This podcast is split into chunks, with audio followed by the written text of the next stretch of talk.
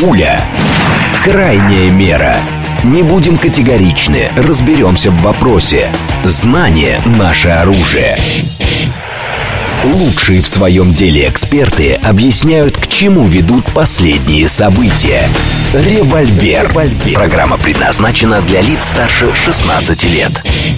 10.06, столица радиостанция «Говорит Москва». У микрофона Евгения Волгина. Всем доброе утро. Программа «Револьвер». И с нами сегодня Андрей Фролов, доцент Высшей школы экономики. Здрасте, Андрей. Доброе утро.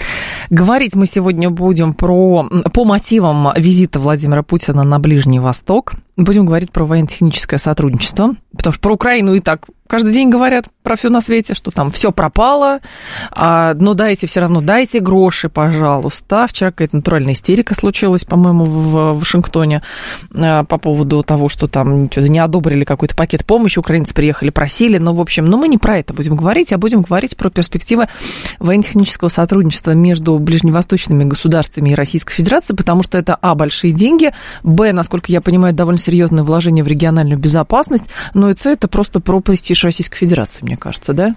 Ну, я бы даже не, не ограничивался только Ближним Востоком. А, Наверное, в целом можно поговорить про это да, в контексте конечно. Ближнего Востока. Можно. Вот, пожалуйста. Наши координаты 7373948, телефон.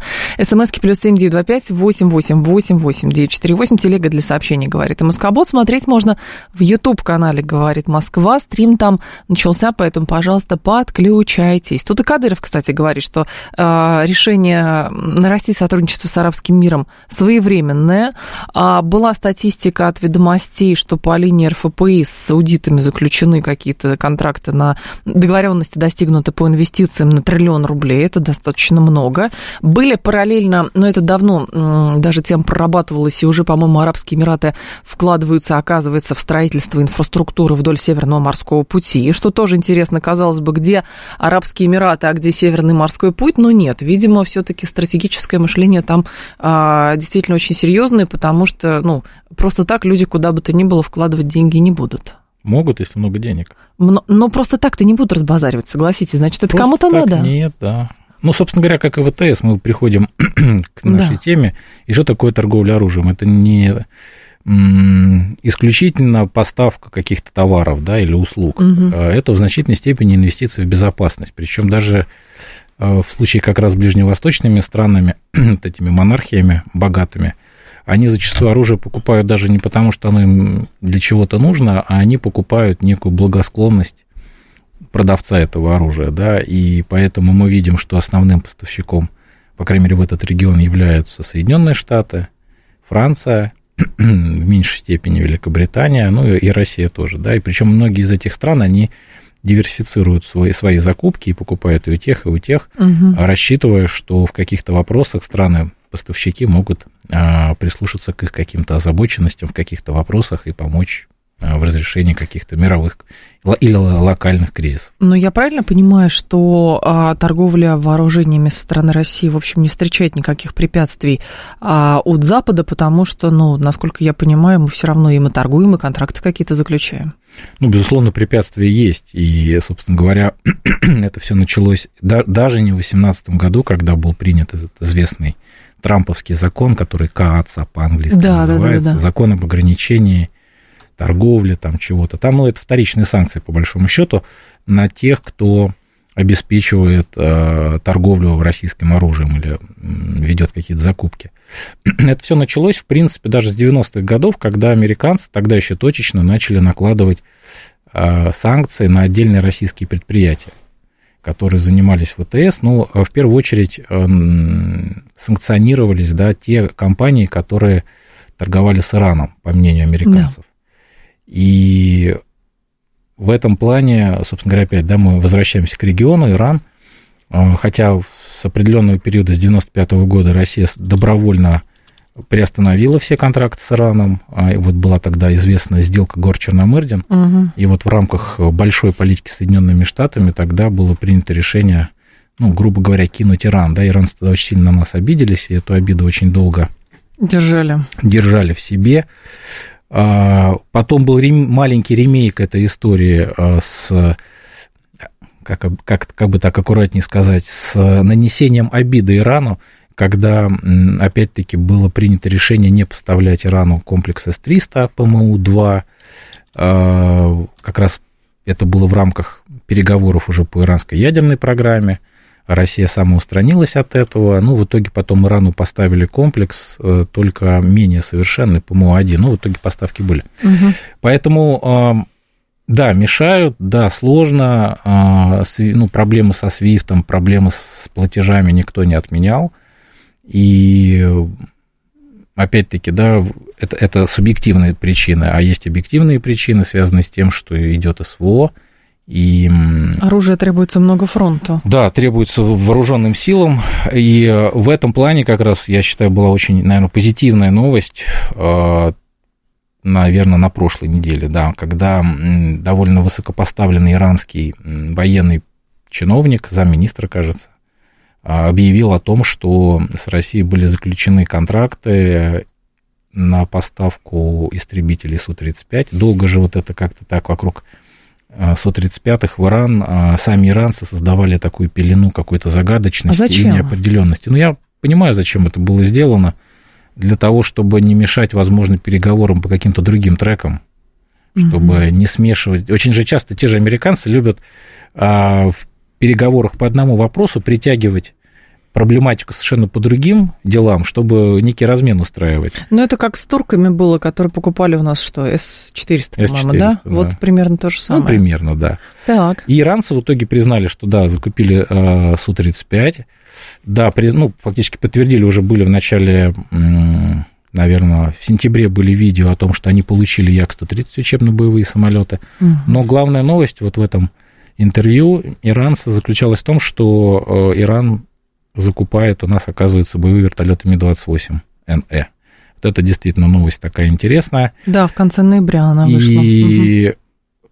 напоследок тоже уже таким эхом э, вот этого интервью, уже не столь официально, были новости о том, что Иран хочет модернизировать парк истребителей МиГ-29, который у них тоже очень своеобразным образом накопился. То есть часть самолетов перелетели из Ирака в 1991 году во время операции «Буря в пустыне». Иран их потом конфисковал в зачет, ну, как, как репарации да, за Ирано-Иракскую войну. И плюс вот в этот короткий период ренессанса между Ираном и Советским Союзом России до 1995 года Иран тоже успел закупить некоторое количество МиГ-29, но эти машины, естественно, за 30 лет уже морально и физически устарели, им требуется ремонт и модернизация, и, возможно, как раз в рамках вот этих договоренностей, которые были достигнуты, может быть, МиГ-29 тоже будем uh-huh. модернизировать, что тоже, конечно, очень хорошо. Чем эта новость интересна? Она, во-первых, интересна тем, что ВТС идет, да, несмотря ни на что, это первое. И второе, самое, наверное, главное, это показатель возможности нашего оборонно-промышленного комплекса по одновременной работе для внутреннего заказчика и на экспорт. То есть мощностей хватает выполнять все, а, все обязательства. Откуда тогда вот это немножечко саркастичное отношение к сотрудничеству Российской Федерации там, с ближневосточными государствами, не говоря про а, Иран там, и Северную Корею, что, казалось бы, ну вот с кем еще сотрудничать, ну продадут они оружие, но не, все равно не в тех объемах, которые, например, может а, продавать Соединенные Штаты. Это же тоже борьба за рынок, просто попытка дезавуировать роль России на, не, на ну, этой площадке все-таки, когда мы говорим про Северную Корею, про Иран, тут больше про импорт, да, то есть это больше а, недруги, да, они а, раскручивают эту тему из э, немножко другой логики, на мой взгляд. Недруги, они говорят о том, что, ага, вот видите, там Иран, Северная Корея, Россия, они тем самым хотят показать, что российский оборонно-промышленный комплекс слаб, что он не может самостоятельно выполнять все необходимые обязательства. А, в смысле то, что они нам да, да, поставляют да. что-то. Угу. И, собственно говоря, вот как раз основная это вот вокруг этого. И это как противопоставление идет помощи стран белого мира, эльфов а, Украине, а вот, значит, Мордор, орки там и прочие злодеи, они, значит, там в своем каком-то мерке копошатся, да, и друг дружке помогают. И смысл-то в этом. Угу. И как раз в этих э, обвинениях, в этом сарказме, так-то по большому счету сквозит страх, страх даже не перед Россией. Они видят, что Северная Корея, Иран, да? они явно выросли технологически, и они могут э, первой державе, ну, державе с первой там тройки, да, мировых военных держав, угу. они могут поставлять качественную продукцию в необходимых количествах. И это означает, что Иран и Северная Корея уже далеко не те, которые там а, ну, в общем-то, счит, ну, считали все эти годы, да, что это какие-то там недоразвитые государства с очень слабой промышленностью. Вот, и, конечно, главный, главное открытие года – это Северная Корея, именно с вот военной точки зрения. Как, которая там и снаряды, и все на свете пытается делать. Но я скорее говорила действительно про экспортную составляющую, еще не только импортную. Потому что мы же тоже понимаем, что роль, точнее, задача Штатов в борьбе за рынок а, дезавуирует роль конкурента, а, то есть сказать, либо он там недостаточно хорош, либо у него какие-то странные партнеры, либо а, он, значит, поставляет так называемым токсичным странам, все и так далее. Но здесь, э, я так понимаю, что не срабатывает, потому что те же самые ближневосточные государства, насколько я понимаю, в принципе, все равно даже кто с кем сейчас, с кем Российская Федерация сотрудничает, кому она поставляет вооружение или кто ей поставляет вооружение, просто они заинтересованы там в осушках, мигах, э, не знаю, в, в ракетных комплексах, они будут это покупать? Потому что это что, лучше, чем у американцев? Это противофаза американцев или это просто дешевле? Много причин. Вообще с Америкой можно такую сейчас скажу вещь э, неприятную, можно? Давайте, конечно. Э, как ни странно, американцам вот кого-то очернять вот специально для того, чтобы свою продукцию продвинуть, э, честно сказать, не надо. Американский военно-промышленный комплекс настолько велик и могуч, что без даже недобросовестной рекламы он бы мог значительную долю рынка взять вот так вот. Проблема американцев не качестве там или в цене продукции. Проблема американцев заключается в том, что они сами себя ограничивают по поставкам, исходя из каких-то своих идеальных соображений о том, как должен быть устроен мир.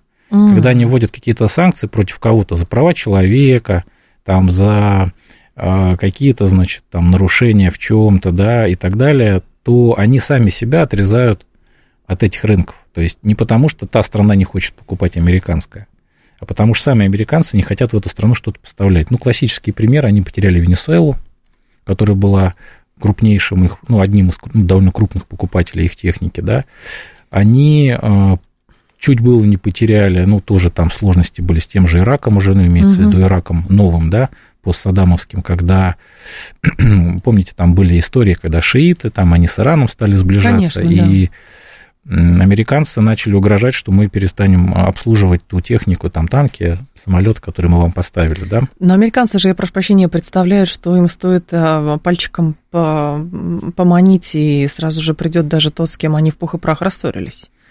Эта теория, кстати говоря, имеет право на существование, то есть мне в свое время приходилось общаться с одним очень таким крупным деятелем да, нашей внешней политики, так скажем, и он честно говорил, что, вы знаете, я когда в Иран приезжал, а это, наверное, было, ну, то есть его рассказ относился где-то, наверное, к началу нулевых, где-то так, что говорит, даже на уровне спецслужб иранских, там вот какая-то такая ностальгия по сотрудничеству с американцами, вот, которая в шахские времена была, хотя mm-hmm. понятно, что там сменились поколения, mm-hmm. она как бы есть. И Иран, конечно же, какой-то совсем глубокой тайне, знаете, как такая детская травма, да, Ждет. Он, в принципе, да, если вдруг Соединенными Штатами какое-то принципиальное замерение произойдет, то там точно никто не будет, исходя из каких-то догматов, против э, Вашингтона какие-то козни строить, да. И это тоже очень интересный момент, потому что Соединенные Штаты, они, наверное, чемпионы мира, а, может быть, даже олимпийские чемпионы по стрельбе в ноги собственные. А, особенно вот в этой сфере безопасности. Но хорошо, тогда другой момент. Каким образом Россия может э, использовать э, как раз вот эти трения, которые все равно присутствуют, чтобы надежно занимать э, ниши именно в рамках военно-технического сотрудничества? А Россия использует, то есть есть страны, которые, в принципе, никогда не будут покупать американское. Не потому, что у них с американцами какие-то прям Терки. совсем уже да, непреодолимые противоречия, а просто, опять-таки, исходя из безопасности. Все прекрасно знают, как американцы себя ведут, а покупка не американского означает, означает в том числе относительную свободу рук во внешней и внутренней политике страны. Потому что ты в час X не останешься без какой-то логистической поддержки, без э, сервисной поддержки э, того оружия, которое у тебя есть, скажем, американского производства. Тем более, опять-таки, на рынке есть еще и такое опасение, мнение, что американцы как, ну или вообще Запад в целом, угу. как разработчик каких-то образцов военной техники может час X, опять-таки, что-то там отключать, и эффективность этого оружия, по крайней мере, против платформ собственного западного производства может резко упасть. То есть и военная техника, как вот сейчас про машины или там, бытовую технику говорят, тоже в кирпич может превратиться? В каком-то смысле, да. И покупка как раз, диверсификация, да, а, покупка у разных поставщиков, у Китая, там, у России, скажем, она означает, что ты не останешься полностью небоеспособным, то есть у тебя будет хоть какое-то оружие, которое будет стрелять, ездить, э, когда тебе это будет нужно. Какое оружие нужно, точнее, ну, действительно, по, по какой части военно-технического сотрудничества у нас с арабами осуществляется? Опять же, по мотивам визита Путина. Ну, опять-таки, да, к сожалению или к счастью, э, с 22 года вся тематика военно-технического сотрудничества российская, она, можно сказать, практически полностью закрылась. Угу. И мы узнаем о каких-то наших достижениях только в 90% случаев, когда это там вот где-то выходит, публикация, да. что поступила партия военной техники или подписан контракт. Но опять-таки нам в этом смысле тоже, и нам, в смысле экспертам, а, не повезло, что наши российские партнеры, они тоже не очень многословны, за исключением, а, может быть, Индии которая довольно открыта, то есть мы по Индии практически ну, всю ситуацию себе более-менее представляем, хотя там тоже есть нюансы. А Китай, да, он всегда был закрыт. Даже в лучшие годы китайцы просили просто особо не рассказывать о том, что происходит. Ближний Восток, вот про Иран, да, иранцы сами рассказали вот про это, о том, что такой крупный пакет контрактов у них есть. Что касается остальных, подозреваю, что, по крайней мере, в Эмиратах эта тема тоже могла подниматься, ведь не зря же делегация приехала туда Рособоронэкспорта вместе с Владимиром Владимировичем, ФСВТС там был – о чем они могли говорить? Ну, Эмираты в свое время были одними из крупнейших покупателей в начале 90-х, эм, крупнейших покупателей российской э, бронетехники. Они были и на сегодняшний день остаются самым крупным инозаказчиком на боевые машины пехоты, БМП-3. И более того, э, наверное, не будет э, ошибкой сказать, что именно благодаря эмиратскому вот этому большому контракту на 650 машин – Курган-Машзавод, который сейчас, как мы знаем, является одним из основных таких, да, а, системообразующих э, производителей э, гусеничной бронетехники российской, он был спасен за счет этого экспортного контракта. И эти машины, они до сих пор у Эмиратов остаются, и они какую-то часть модернизировали – но вот, собственно говоря, вопрос о модернизации этого довольно крупного парка бронетехники, опять-таки с учетом их боевого опыта, который они в Йемене получили, с учетом а, того боевого опыта, который Россия получила в зоне СВО, с учетом тех же БМП-3. То есть э, как раз поле для переговоров с ними по этой проблематике, да, она довольно большая, это первое. Второе, опять-таки, Эмираты же стали э, стартовым заказчиком э, зенитно-ракетного пушечного комплекса «Панцирь». Угу. Благодаря как раз эмиратским деньгам этот комплекс увидел серию и уже потом стал закупаться российскими вооруженными силами, да. Часть машин была потеряна в Ливии, часть, видимо, там уже тоже там устарели, с учетом того, что это начало нулевых было. А, очевидно, что, в принципе, эти машины также можно модернизировать с учетом того обширнейшего боевого опыта, который панцири получили в многочисленных конфликтах последних пяти лет. Слушатель говорит, наши поставки по экспорту ВПК минимальны за 15 лет, не очень надежные, получается, поставщик России, самим не хватает. Только-только, видимо, слушатель подключился, потому что мы как раз сказали, что а, снижается сейчас вынужденно объем а, экспортных поставок, потому что самим нужно, но таким образом ВПК все равно демонстрирует, что мы можем и на экспорт посылать, контракты заключать, и, соответственно, наращивать а, ВПК для внутренних нужд. Больше скажу, вот если э, оперировать теми официальными цифрами абсолютными, да. которые дают либо ФСВТС, а, либо в меньшей степени Рособоронэкспорт, ну, скорее ФСВТС, у нас есть, когда мы говорим о военно-техническом сотрудничестве, есть такое понятие, как портфель заказов. А, они дают его, ну, по, наверное, по всем возможным вариантам. И вот за последние годы вот он, этот портфель колеблется в рамках там 48, 49, 50, 51 миллиардов долларов. И какого-то провала по итогам 2022 года не было. Угу. А, из этого можно сделать вывод, что мы все-таки, с одной стороны, новые контракты подписываем, и с другой стороны, мы также а, производим отгрузки. А, другое дело, что был провал прошлого года, но он даже был не столько потому, что ВПК был не способен что-то сделать, а скорее по причине логистики, потому что, когда, помните, буквально каждый день приходили новости о том, что с нами перестают сотрудничать различные крупные перевозчики, да.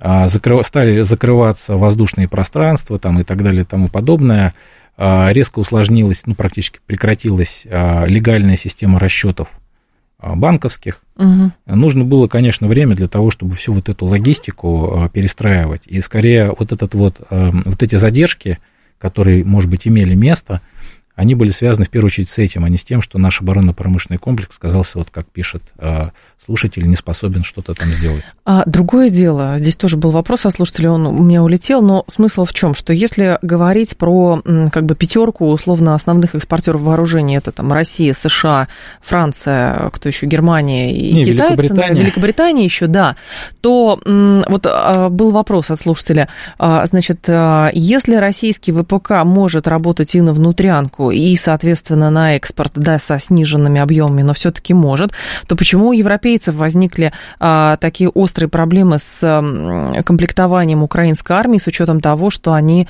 а, тоже, а, у них ВПК хорошо развит. Ну, то есть они предпочли на экспорт отправлять или просто в принципе объем вооружений, который потребовался Украине, не сравним с экспортными поставками в целом свете? Ой, какой сложный вопрос. Ну, вот как-то так. А на сложный вопрос, как всегда, приходится давать очень сложный ответ, да? Вот. То есть, когда мы говорим про европейцев, опять-таки, здесь нет какой-то одной причины, которая привела бы вот к такой ситуации, да? Это совокупность разных субъективных и объективных э, факторов, каких-то тенденций, угу. да. Ну, первое, в принципе, несмотря на то, что э, медленно, но верно, начиная где-то с 2014-2015 года военные бюджеты стран Евросоюза начали расти, э, они, вот эти расходы, не, не были кратными. То есть э, эти деньги, они э, в каком-то таком масштабе большом не привели к увеличению заказов, первое. Второе, все-таки, когда мы говорим про поставки на Украину, а мы должны всегда иметь в виду, что они все-таки довольно сконцентрированы на определенной номенклатуре вооружений. То есть Очевидно, что Украина не получает подводные лодки, очевидно, что Украина не получает там, боевые надводные корабли крупные и так далее и тому подобное. И, собственно говоря, тоже, наверное, надо иметь в виду, что до поры до времени для европейского оборонно-промышленного комплекса поставки на Украину – они практически были незаметны. Почему? Потому что поставки в значительной степени шли из наличия вооруженных сил стран НАТО. Угу. И то, чем занимался именно европейский ВПК в этом контексте, это скорее было предпродажное обслуживание, ремонт, может быть, там ограниченная модернизация. Поэтому вот украинская, э, украинский трек и развитие оборонно-промышленного, военно-промышленного комплекса стран Евросоюза, они до поры до времени не пересекались.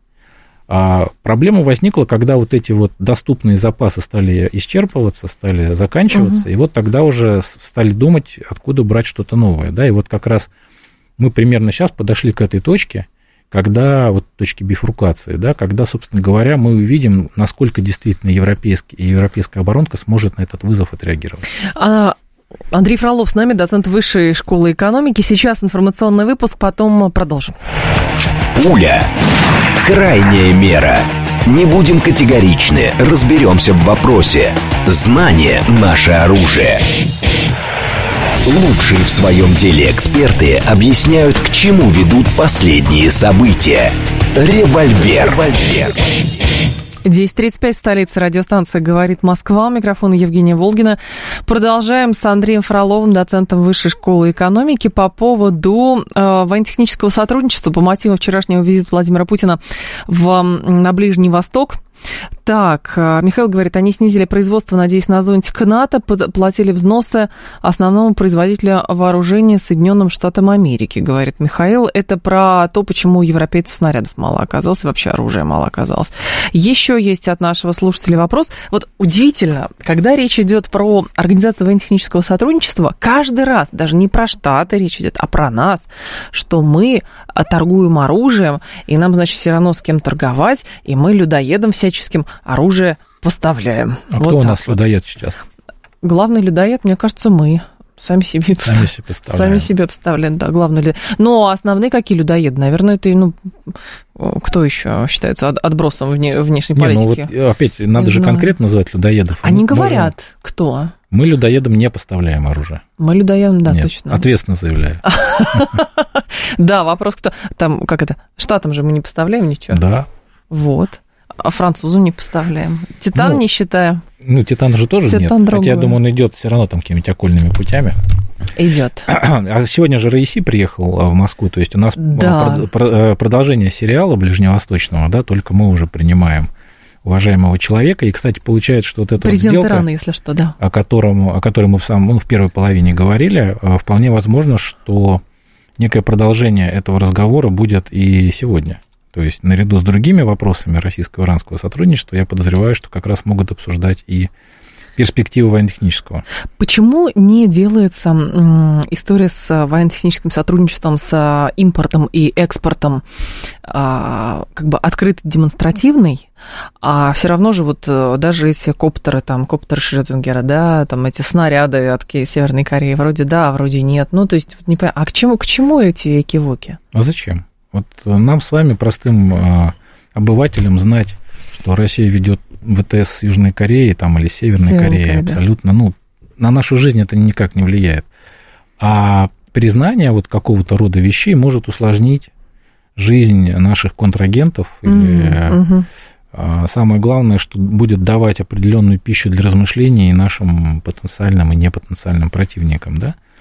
А, даже, ну, опять же, Э, далеко ходить не надо, казалось бы, да, не каннибалы, которые поставляют оружие на Украину. Да, если мы вспомним поначалу вот эти пакеты, там практически до запятой называлось, что поставляется, те же американцы, вот каждый пакет, например, прошлогодний, он детально расписывал по количеству наименований, ну, за исключением, может быть, ракет для Хаймарсов, да, а все остальное было открыто. Сейчас же вот последний вчерашний пакет, который а, они озвучили на 175 миллионов, там просто а, номенклатура идет без количеств. Более того, чего далеко ходить, вот есть еще одна такая кровожадная страна, Южная Корея, угу. которая, как выяснилось, второй после Соединенных Штатов поставщик снарядов на Украину, да? Да. И при этом никто про это не рассказывал, не хвалился, и почему-то, мы, да, мы знали, что поставки есть, но они как-то так вот, знаете, ну, наверное, это со складов американской армии в Южной Корее, ну, там чего-то, там начали там тоже тень на забор, да, наводить, а на самом-то деле выясняется, что это южнокорейские поставки, видимо, чуть ли не с заводов. Да? А пакистанцы, кстати, а это журналист украинский, который там сфоткался, и, как теперь говорят, скандал какой-то возник там на каком-то складе в Азербайджане. Ну, это тоже какая-то мутная тоже история, я муть, очень похож да. на какую-то провокацию. Но это, это нюансы, да, смысл в том, что, а, знаете, ВТС, в принципе, в в любой стране он любит тишину. Угу. И там это Соединенные Штаты могут себе позволить публиковать а, и то, да. У них же, в принципе, каждый крупный контракт должен формально одобрение Госдепа получать. И они вот эти все публикуют э, условия контрактов. То есть мы знаем, кто покупатель, мы знаем номенклатуру, что в контракт входит, мы знаем цену. А, и, но, это, но это скорее исключение, да, потому что, в принципе, все остальные, а, вот, например, те же немцы, например, да, они отчитываются, у них есть тоже годовой отчет, или французы, ну, мы сейчас про немцев, они дают просто общую сумму лицензий, которые были одобрены на поставку оружия. Но это не значит, кстати говоря, что все эти лицензии обязательно будут трансформированы в реальные поставки. Вот Слушатель спрашивает, а есть ли задача у американцев э, выбить Российскую Федерацию а, с оружейного рынка СНГ? Ну, я думаю, что они там были бы не против, да. А, Хозяйничать. Но другое дело, что не очень понятно, давайте так, в идеальном варианте да, а, собственно говоря, чем меньше мы продаем, тем лучше для американцев, да, почему? Потому что это означает сокращение нашего влияния а, в те страны, в которые это оружие идет, и это сокращение притока валютной выручки в Российскую Федерацию. Да? Угу. Первый момент. Второй момент. А, задача даже не столь а, заключается в том, чтобы нас выбить и самим зайти, а было бы классно, чтобы просто нас выбить и не пускать. А уж если туда зайдут европейцы, например, да, или китайцы – до определенного момента, это все равно будет лучше, чем если бы там были русские. Поэтому, да, такая задача у них стоит, Но здесь возникает вопрос в том, что все-таки, как ни крути, страны СНГ, они довольно ограничены в своих ресурсах, чтобы закупать дорогое западное вооружение. Кстати, вот иллюстрация этого вопроса была буквально на прошлой неделе в связи с Казахстаном, когда одна французская газетенка написала, что Узбекистан и Казахстан ведут переговоры о закупке французских истребителей «Рафаль». Да, это было очень примечательно, и кстати. И казахи, они, значит, это все на уровне официальном опровергли. Они сказали, что никакого таких переговоров мы не ведем, и более того, мы собираемся закупать у России новую партию истребителей Су-30СМ. Мы закупаем у России зенитно-ракетный комплекс БУК-М2Э. Поэтому практика показывает, что, хотя Казахстан, он закупает действительно в том числе и в Европе тоже, и в Китае, но тем не менее, и в Турции, э, тем не менее, они, видите, проводят такую диверсифицированную политику, Хотя вот опять же есть антипример Казахстана, Армения, да, которая э, долгое время на Россию ориентировалась в, эти, в, в этом деле. Теперь, значит, выяснилось, что Россия такая сякая, что-то им там не поставляет. Так они даже не распаковали эти системы, и которые им поставили. Теперь активно, например, закупки идут у Индии угу. и приемка вооружений от Франции, да. Но это не связано с тем, что это козни американцев. Это... Хотя, наверное, нет. Если предположить, что э, элиты армянские очень тесно завязаны на Вашингтон и ориентируются, то в каком-то смысле, да, получается, принципе, вот да, эта да. многоходовка, она в том числе вылилась в ограничение российского, российских поставок оружия. А слушатели спрашивают, расскажите, пожалуйста, про этот новый истребитель, про который все говорят с иностранным названием, что и куда и когда все-таки мы его будем кому поставлять? Чекмейт, да? Да, шах и мат. Ну, кстати, уже якобы Су-75. Ну, якобы. опять-таки, а, как раз вот мы э, с вами про это говорили перед эфиром. А, Эмираты лет пять назад были заявлены как страна, которая планирует инвестировать деньги в разработку легкого истребителя в России с прицелом на производство этой машины у себя на своей территории. Угу. И я подозреваю, что вот этот самый чекмейт, он как раз и появился а, в рамках вот этой вот проработки, да, вот этих предварительных каких-то переговоров с эмиратчиками. Другое дело, что потом они, а они хотели, я так подозреваю, с помощью вот этой истории сделать американцев более податливыми, которые не хотели им поставлять истребители F-35. А не хотели они поставлять ему этот истребитель из-за того, что у американцев уже многие десятилетия на Ближнем Востоке есть э, такой курс, что они долгое время не поставляют странам а, Залину, странам Ближнего Востока оружие уровня такого уровня, которое они поставляют в Израиль, для того, чтобы вот этот э, диспаритет в боевых возможностях, он сохранялся. И Эмираты очень долго вымаливали у американцев вот этот F-35. Я подозреваю, что история с разработкой легкого истребителя с Россией, угу. это был тоже элемент торга, такой вот глобальный, да, между а, Абу-Даби, э, между да, Абу-Даби и Вашингтоном. Как мы знаем, судя по всему, ничего из этого не произошло. Да. Был создан прототип.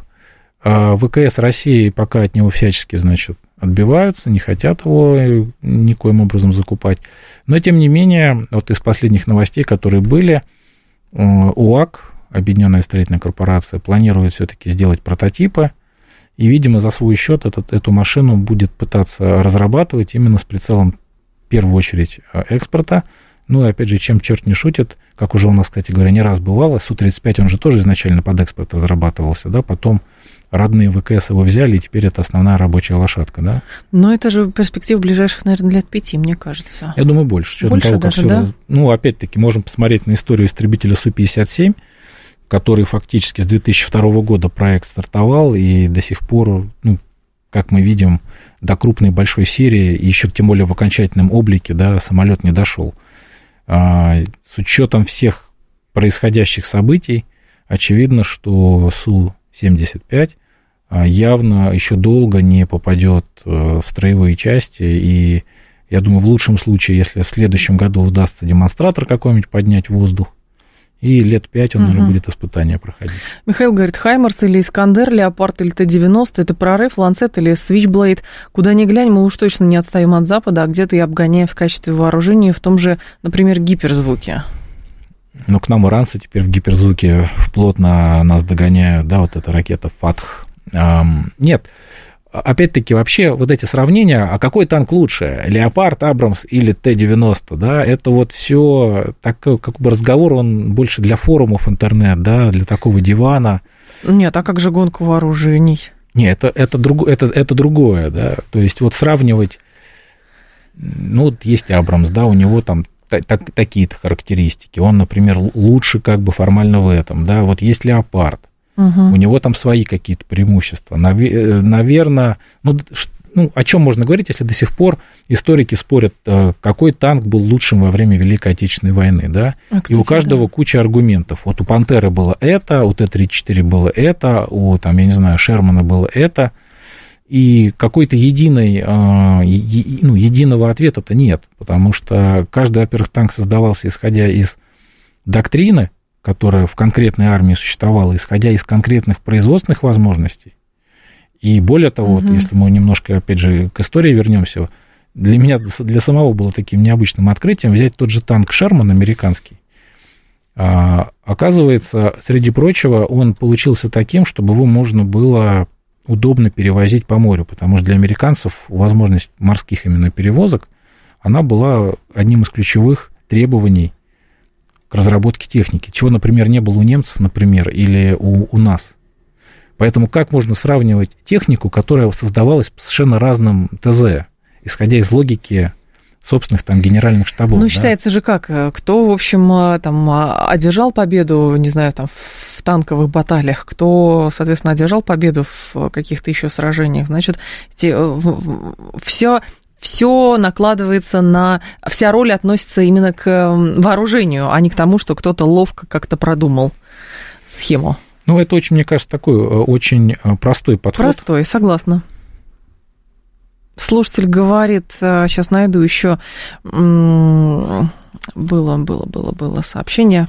Ладно, потеряла его. Другой тогда момент. Смотрите, а, любопытное заявление делал зам главы Алмаз Антея, который объяснял, а, это еще во время вот этого дубайского эйр-шоу было заявление сделано, он говорит, что напряженность в регионе Ближнего Востока спровоцировала интересы, понимание, что необходимо не оглядываться на заокеанских друзей и решать вопрос самостоятельно, обеспечивая свою безопасность. А вот интересно, напряженность в регионе Ближнего Востока была всегда – а здесь, видимо, представители концерна а, отмечают, что интерес э, там, арабов, саудитов растет, потому что есть, ну, может быть, не знаю, палестино-израильское очередное обострение или что. Как, в принципе, этот конфликт сказывается на том, а, готовы ли, например, арабы и саудиты больше денег нам давать и больше вооружений у нас закупать или нет? Конфликт какой? А, палестино-израильский. Но он еще слишком, слишком мало времени прошло, так да? по большому счету, для того, чтобы какие-то э, далеко идущие выводы делать, это первый момент. Второй момент, он все-таки очень специфический. Это все-таки война э, государства против прото, протогосударственного угу. какого-то образования, да, и совершенно несопоставимые силы и ресурсы вовлечены с двух сторон. Поэтому с точки зрения военного искусства или какого-то долгосрочного военного планирования, тем более для стран Ближнего Востока, наверное, этот конфликт, он мало что дает. Другое дело, другое дело. Если мы посмотрим, что на СВО, а, что на палестино-израильский конфликт, уже очевидным стало, уже очевидным стало, я думаю, это, этот фактор, он как раз и будет доминировать в ближайшие годы, что оружия много не бывает, и боеприпасов много не бывает, и снаряжения много не бывает. Это означает, что, судя по всему, а, очень многие крупные державы, которые не исключают какого-то крупного конфликта, они могут работать на склад.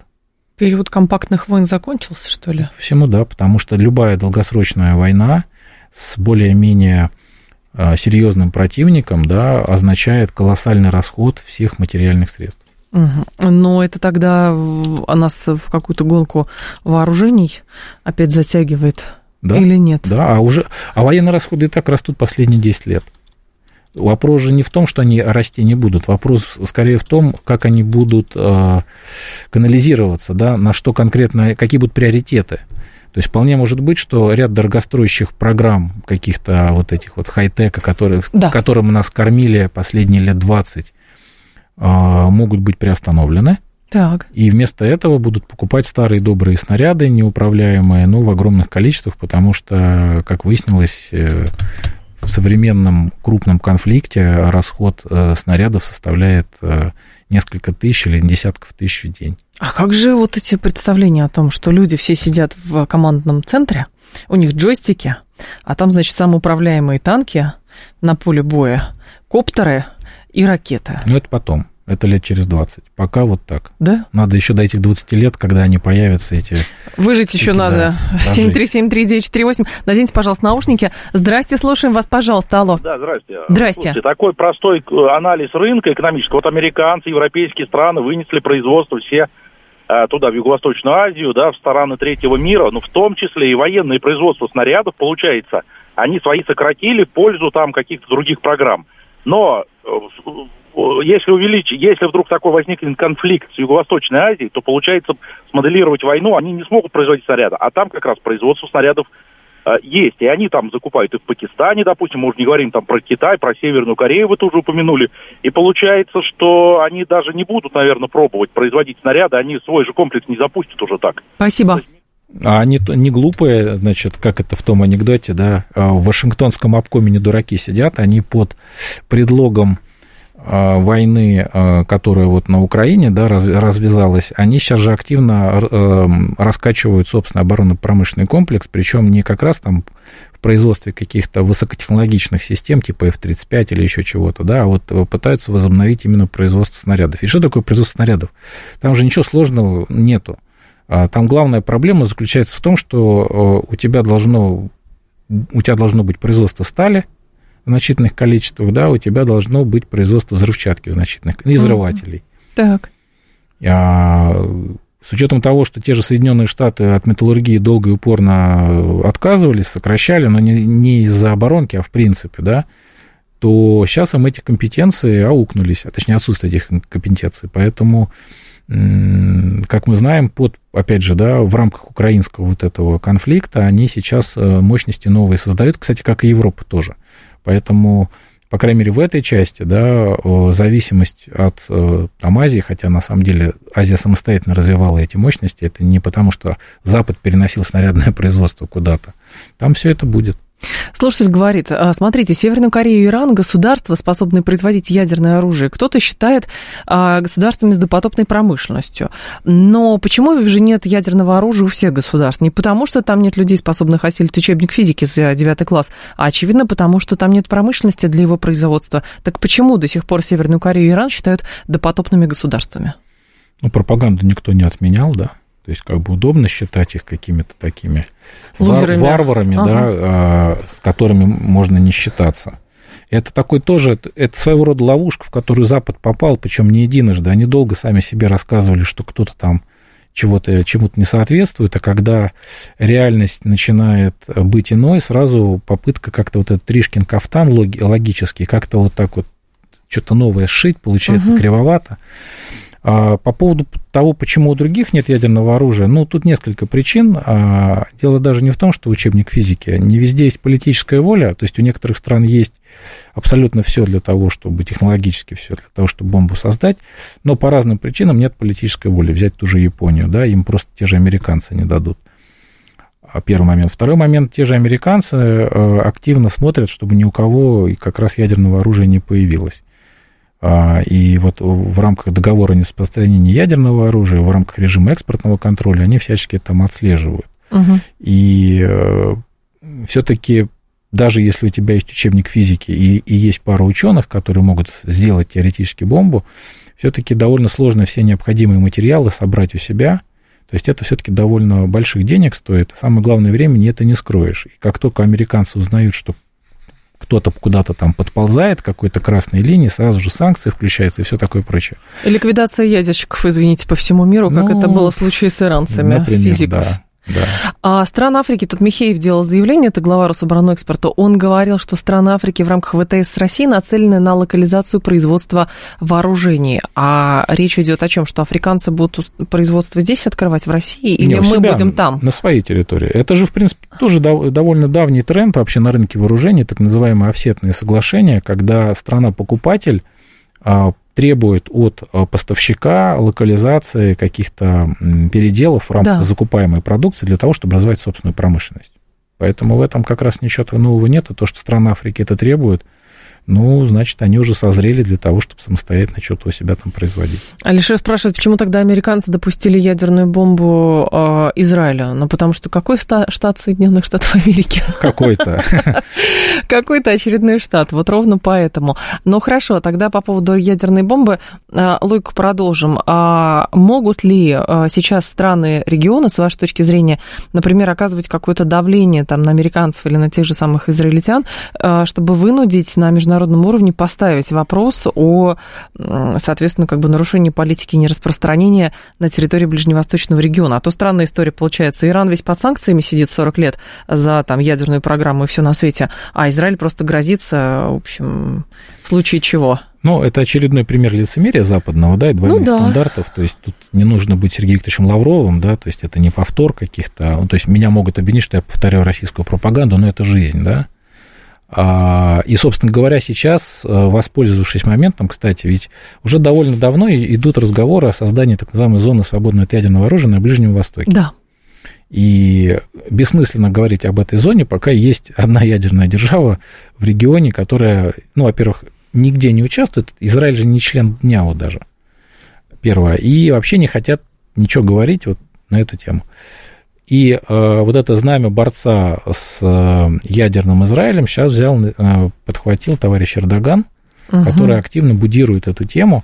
И, собственно говоря, Израиль сам же подставился, когда один из министров заявил, а давайте сбросим ядерную бомбу на сектор газа. Да, да? министр в Иерусалиме какой-то. Его Иньяху какая-то такая. Не, не уволили, ему сделали строгий выговор. Это, кстати, тоже показатель, что его не уволили как раз, да? Ильяху, Ильяху у него фамилия угу. была. Поэтому э, вопрос, очевидно, будет будироваться, но с учетом того, как он э, продвигался и вообще как продвигалась тема, связанная с ядерным оружием Израиля последние 50 лет, ну, можно предположить, что ничего из этого, конечно, не выйдет, и это все утонет в каких-то бесплодных переговорах. Смит спрашивает, если брать по весу железа, начинки плюс работы, то обычно неумный снаряд по себестоимости должен стоить ну, 100-200 долларов. Откуда цены берутся в 5-7 тысяч э, евро или 10 тысяч долларов за штуку? Ну, опять-таки, они берутся от акционеров.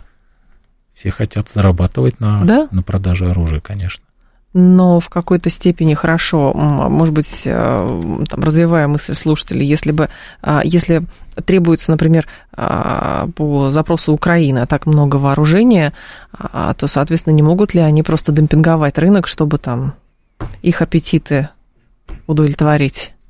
Не, ну, опять-таки, мне кажется, уже ну, вот, у любого, кто следит за украинским кризисом, да, мне кажется, вот за истекшие без малого два года угу. горячей фазы СВО, ну, опять-таки, не должно быть никаких иллюзий, что вся эта история, она про деньги изначально. То есть там... Кто-то там все копеечку каждый имеет просто своя. Все, все зарабатывают на этом. И более того, сейчас, сейчас тем более стало понятно, вот эта вся история, связанная с выделением этих 60 миллиардов долларов, да, угу. а, Украине. То есть в чем там смысл? Что почему республиканцы-то против? Основная часть денег должна туда идти в виде непосредственной экономической помощи. А все прекрасно понимают, как работает а, стиральная машина украинская. И они прекрасно понимают, что эти деньги вернутся на предвыборную кампанию Байдена. И все. И все. Поэтому это исключительно история про заработок. А, Андрей Фролов был с нами, доцент Высшей школы экономики. Андрей, спасибо, ждем вас снова. Далее информационный выпуск. Я к вам в два часа вернусь. В три часа будет Герман Клименко в «Умных парнях».